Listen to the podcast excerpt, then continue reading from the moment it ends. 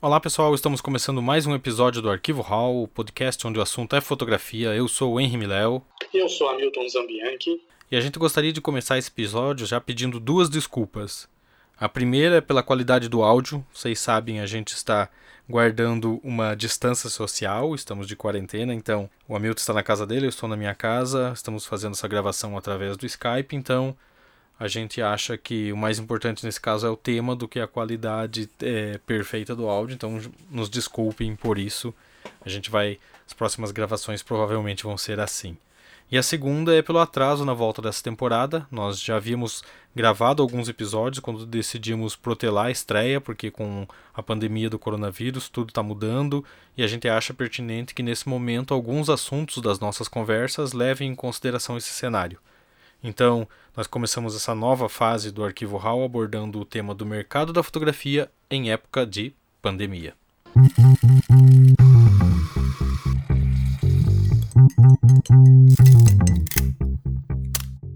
O coronavírus chegou no Brasil e já são mais de 2.200 infectados até agora. Aproximadamente são 47 mortos contabilizados. A ordem até o momento é seguir as recomendações da Organização Mundial da Saúde e manter a distância social e ficar em casa de quarentena.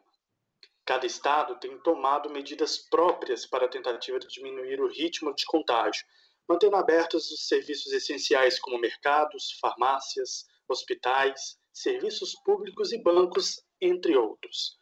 Vários eventos, inclusive, foram cancelados ou suspensos, como campeonatos esportivos, shows, apresentações e, claro, isso impactou e vai impactar ainda mais e por um bom tempo a economia e o mercado de trabalhadores informais e freelancers, entre eles, é claro, os fotógrafos.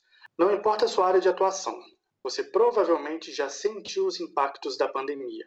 Casamentos adiados, congressos cancelados, lojas que fecharam e, por isso, suspenderam temporariamente a contratação de fotógrafos. Enfim, cada trabalho afetado é um trabalho a menos e, consequentemente, grana a menos no orçamento.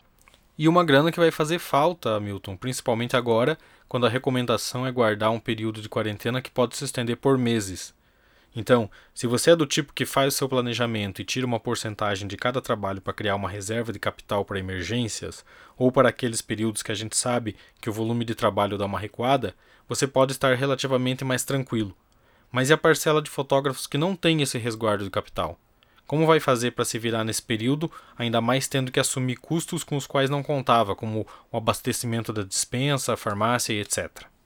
Pois foi para tentar pensar em saídas para essa situação e discutir um pouco com vocês sobre esse assunto que a gente bateu um papo com o André Rodrigues, o André escreveu recentemente uma série de artigos no blog dele sobre esse tema. Inclusive, a gente vai deixar aqui o link para esses artigos aqui na descrição desse episódio. E fez uma análise do que a comunidade de fotógrafos nos locais atingidos da Europa está fazendo para enfrentar esse período de agendas vazias. Olá, André, tudo bem? Ouvindo, beleza, galera? Tudo bem? Como tem passado de quarentena? Tranquilo, cara, estamos seguindo aí as orientações, né? É importante que todo mundo siga as orientações. A gente não tá. Não é brincadeira essa coisa toda aí. E vamos seguir, fazer o máximo para dar tudo certo aí. Espero que vocês do Arquivo Hall estejam bem aí também, tranquilo. E vamos que vamos. O tema de hoje no Arquivo Hall é como os fotógrafos freelancers podem enfrentar esse período de falta de trabalho e como o Almilton falou aqui na abertura do episódio, você acompanhou o que a comunidade de fotógrafos estava fazendo nos países atingidos da Europa e escreveu um artigo sobre o assunto lá no teu blog. O que, que tu pôde perceber dessas discussões? Cara, como a gente entrou nesse, nesse processo e eu continuo lendo meus materiais e eu percebi que lá fora o pessoal está discutindo muito essa questão e, e, até de uma forma bem colaborativa sobre esse processo do que fazer em casa, né? E eu percebi que numa primeira instância, sim, o pessoal está nessa coisa da, do ócio criativo mesmo, de estudar, de fazer um curso, de ter um tempo para o aprimoramento, né? Mas o pessoal tem muita dúvida, né? Todo mundo está preocupado. A gente sabe que a questão, a nossa vida, a nossa saúde é o mais importante. Entretanto, não tem como ficar, deixar de ficar preocupado com isso, né? É, a questão é tão duvidosa quanto a proliferação do vírus e dessa pandemia toda e de quando tudo isso vai acabar. E eu percebi que há sim também uma discussão em relação a isso, ao que fazer, principalmente no nosso trazendo para nossa área aqui que é a, a atuação mais freelancer. É, fotojornalismo, todos os eventos estão parados, todos os campeonatos de esporte, quem depende de fotografia de esporte, né? mesmo o pessoal da área de, de eventos, como casamento e outras áreas, enfim, é, todo mundo sabe como está a situação econômica, essa possível recessão que está se desenhando aí. Na fotografia já andava complicado e temos que parar um pouquinho para pensar nisso. É um fato que cada fotógrafo tem que identificar que isso é um problema mas não basta ficar em casa somente estudando, lendo ou se aprimorando. Tem que ter um desdobramento mais positivo da situação. exatamente isso, Hamilton. E foi mais ou menos nessa linha que eu, que eu escrevi. Eu escrevi justamente porque eu estava pensando sobre isso, eu estava lendo muito sobre isso. E, cara, como que é esse efeito? Como que isso vai atingir a gente na fotografia, né? no negócio chamado fotografia? Né? A gente trabalha com isso, a gente depende desses trabalhos e aí, numa segunda instância, até com um comentário de uma guria que leu um artigo, e eu já estava, até comentei com ela, eu já estava desenhando para fazer esse desdobramento, é não somente ficar pensando sobre isso, mas também o que nós temos e o que podemos fazer para fazer alguma coisa. Uma coisa é você aproveitar esse tempo para se aprimorar. Isso é importante e a gente sabe. Mas chega um momento que você precisa pensar em uma solução financeira para a situação. Até porque a realidade do mercado aqui no Brasil é bem diferente da europeia realmente, a nossa realidade é um pouco mais complexa. Né? A questão do trabalho da fotografia aqui, ela tem algum, algumas nuances que não, não favorecem muito o, o, fotógrafo. Por exemplo, a gente tem muito pouco, muito pouca questão com contratos, né? A gente trabalha é, por, pessoal do fotojornalismo trabalha com foto em consignação e tudo mais. Mas, sendo bem pontual nessa questão que você falou, eu entendi que é o seguinte: não adianta a gente ficar também só se, se lamentando e aqui pensando que está tudo muito ruim e não colocar a cabeça para pensar nesse sentido que você falou, porque as contas vão chegar, as coisas vão chegar, e aí eu identifiquei, até pelo pessoal me dar um feedback e tal, não só de reclamação, mas falar assim, pô, a gente podia fazer isso, a gente podia fazer aquilo, para a gente usar esse momento usar o quê? Talento, conhecimento e tecnologias. Né? Porque está tudo aí disponível, a gente pode fazer esse bate-papo agora. Cara, a galera que vai ouvir o Arquivo Hall pode ficar lá, acessar toda a lista de episódios, essa coisa da interação online que a gente vai ter agora e transformar ela numa forma remunerada. Como? Podemos, podemos fazer tutoria, consultoria, leitura de portfólio. Se você tem um curso já em forma dinâmica, colocar ele para trabalhar para angariar alunos. Ferramenta para isso tem, tem o Skype, tem o Zoom, são seriam possibilidades que a gente pode trabalhar.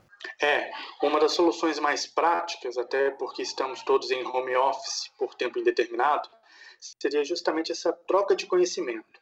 O cara que sabe trabalhar com projetos fotográficos pode oferecer isso como uma aula online via Skype, por exemplo. Aquele que tem conhecimento na área de edição pode trabalhar com isso. Mas todas essas soluções e ideias precisam apelar também para o senso de comunidade. Realmente, esses momentos, né, por mais duro que seja essa questão da crise, da pandemia, dessa crise sanitária, eles colocam também à prova essa questão nossa do dessa, desse nosso espírito de colaboração. Mas aí nós também temos um problema, porque na fotografia isso acaba sendo muito pequeno, por uma questão até meio técnica, assim, né? Cara, nós estamos diante de um, de um produto que essa hora ele acaba sendo um pouco desnecessário. Entretanto, eu sempre fui muito otimista no, no, no nosso setor, sempre fui otimista na nossa área. Eu acho que sim, dá para fazer alguma coisa, mas também depende da colaboração dos próprios colegas.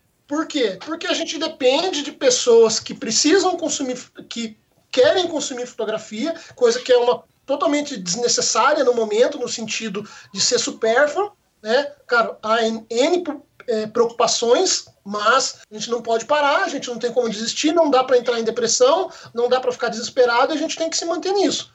Então, vai ter que ter ações para que isso ocorra de forma colaborativa. Indica uma pessoa que gosta de fotografia, que gosta de livro de fotografia, que queira fazer uma, um curso. O cara não pode ir para a escola física, mas o fotógrafo pode dar um curso específico para a pessoa. Né? Eu comentei isso. Por exemplo, você pega um cara que está super inteirado com drone, com a pilotagem de drone. Cara, o cara pode montar uma videoaula, um bate-papo, como se fosse um, um, mini workshop, né? Não vai dar para ser uma oficina, mas o cara pode dar dicas de compra, pode dar dicas de pilotagem, dica de qual melhor, qual controle, qual conexão com, com, com o smartphone, só para a gente citar um exemplo.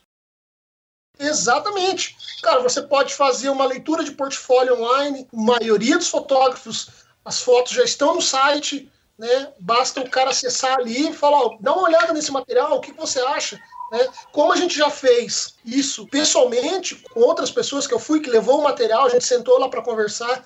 Claro, é legal pra caramba. Você toma um café, fala da fotografia, traz outros. Mas isso não impede que a gente use a ferramenta, né? Essa interação e, e consiga fazer isso. Também dá para vender produtos.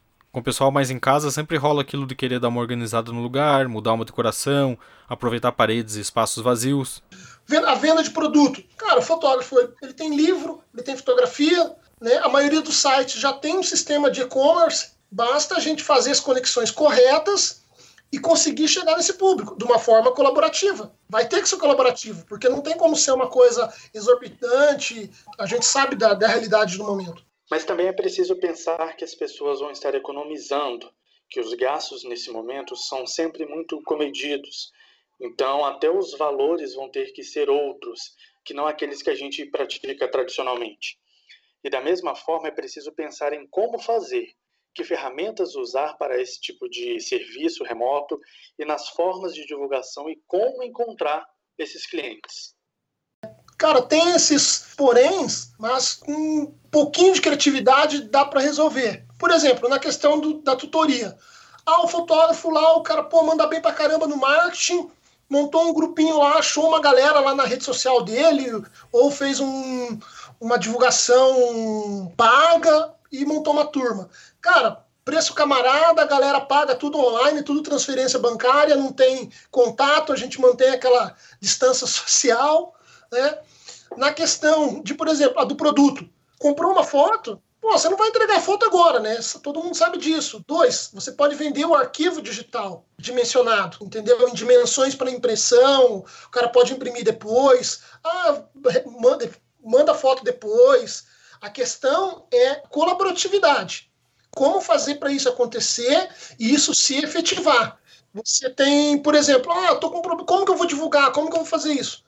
Cara, que tem de grupo em WhatsApp, Instagram, blog, Facebook, cara, tem um arsenal de redes sociais para você se divulgar, vender qualquer tipo de produto, assim como a gente tem feito com os nossos livros na, na Books, maioria por Instagram, o cara manda mensagem, despacha, né? Eu já deixo o livro reservado, deixa a foto reservada. Cara, o cara vai receber, né? pode receber uma, uma foto online para imprimir depois ou imprimir em casa. Né? O preço pode ser um preço totalmente é, diversificado para isso. Acho que o problema maior não é faltar ferramenta, não é faltar ideia, não é faltar talento, porque tem fotógrafos, tem fotógrafas extremamente talentosas, mas falta um pouco também de iniciativa e colaboração. E a gente está no momento, pelo que está se desenhando, cara, a gente vai ter que fazer isso. Ninguém está sozinho, mas vai ter que pedir ajuda, porque o Brasil vai ter que se ajudar. Nós, fotógrafos, é, e todo o negócio da fotografia vai ter que se ajudar. É aquela tecla que a gente sempre bate, do empreender, do fotógrafo começar a se ver como uma empresa e tratar o seu trabalho nos mesmos moldes de uma empresa. E não é por conta da crise ou da pandemia, e muito menos algum método coach é uma realidade do futuro da profissão no país. Ou você se vê e atua como uma empresa ou está fadado a desaparecer com o tempo. E criar essa rede de profissionais para dar suporte uns aos outros, porque pode ter alguém que já tenha encontrado uma solução para um problema que você está passando, da mesma forma que você pode ter uma habilidade ou conhecimento que algum outro necessite. Exatamente. E a gente quer continuar essa discussão. Então mande lá a sua opinião para a gente em uma mensagem no site que é arquivohall.com.br ou no nosso Instagram, que é o arroba arquivo underline hall. E nós vamos ficando por aqui. Agradecemos ao André pela participação. Confiram lá no blog dele que sempre tem conteúdo bacana sobre fotografia. O endereço é André Rodrigues Foto, esse foto é com ph.wordpress.com. O link vai estar aqui na descrição desse episódio. Até a próxima. Bom dia, boa tarde, boa noite e boa sorte.